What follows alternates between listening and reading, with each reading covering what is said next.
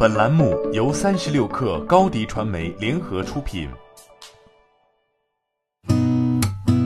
八点一刻，听互联网圈的新鲜事儿。今天是二零二零年四月二十二号，星期三。您好，我是金盛。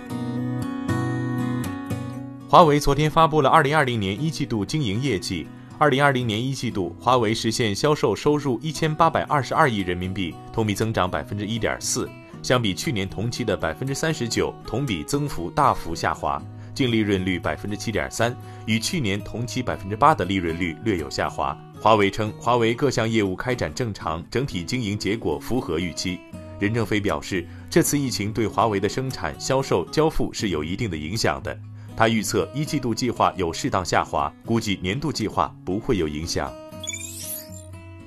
西南财经大学、蚂蚁金服研究院联合发布的《疫情下中国家庭财富变动趋势——中国家庭财富指数调研报告》显示，今年一季度中低收入阶层及自由职业者工作稳定和收入都受疫情影响较大，而且预期也不乐观，出现报复性消费的可能性不大。拼多多昨天发布户外运动消费潮热销榜，榜单显示，四月以来，平台户外出行相关类目商品销量全线出现大幅上涨，其中运动鞋、篮球、运动套装等商品销量上涨超过三倍，一次性床单、旅游收纳袋、包等商品也上涨超过两倍。此外，根据多多旅行公布的数据，景点门票销量增幅高达百分之三百六十六，消费者多为全家出游，合家欢型门票最受欢迎。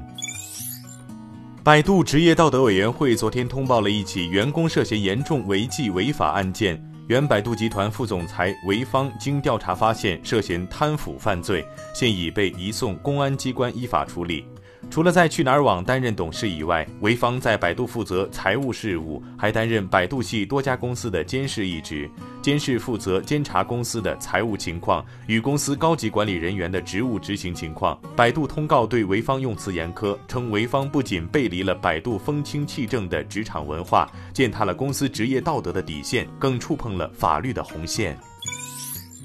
美国财富杂志发布了年度全球最伟大的二十五名领袖，马云位列第三，比尔盖茨位列第十。此外，比亚迪董事长王传福、Twitter CEO 杰克多西上榜。疫情以来，马云向全球一百五十多个国家和地区捐赠总计一亿余件物资，搭建覆盖二百三十三个国家和地区的全球新冠肺炎实战共享平台。比尔盖茨在盖茨基金会承诺投入一亿美元后，宣布追加一点五亿美元。将用于支持研发新冠病毒诊断工具、药物和疫苗等工作。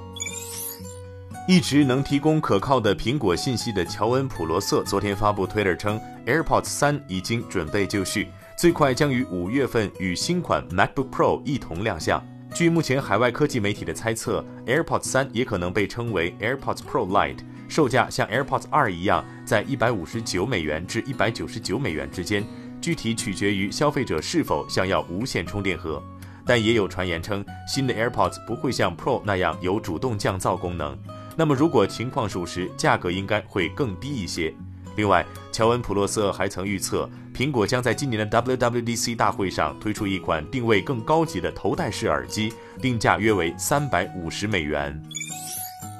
NBA 球星迈克尔·乔丹的个人纪录片《最后之舞》正在上映。据美国媒体报道，乔丹将把获得的收益分成全部捐给慈善机构，大概在三百万美元至四百万美元。该纪录片原本在六月播放，但由于新冠疫情导致赛事匮乏，电视台和制作方决定提早播放。有报道称，《最后之舞》首日播放平均收视人数为六百一十万人，并在芝加哥拿下了破历史纪录的收视率。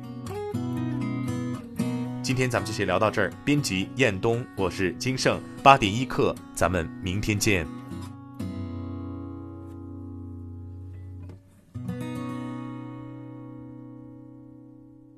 欢迎加入三十六氪官方社群，添加微信 baby 三十六氪 b a b y 三六 k r，获取独家商业资讯，听大咖讲风口，聊创业，和上万课友一起交流学习。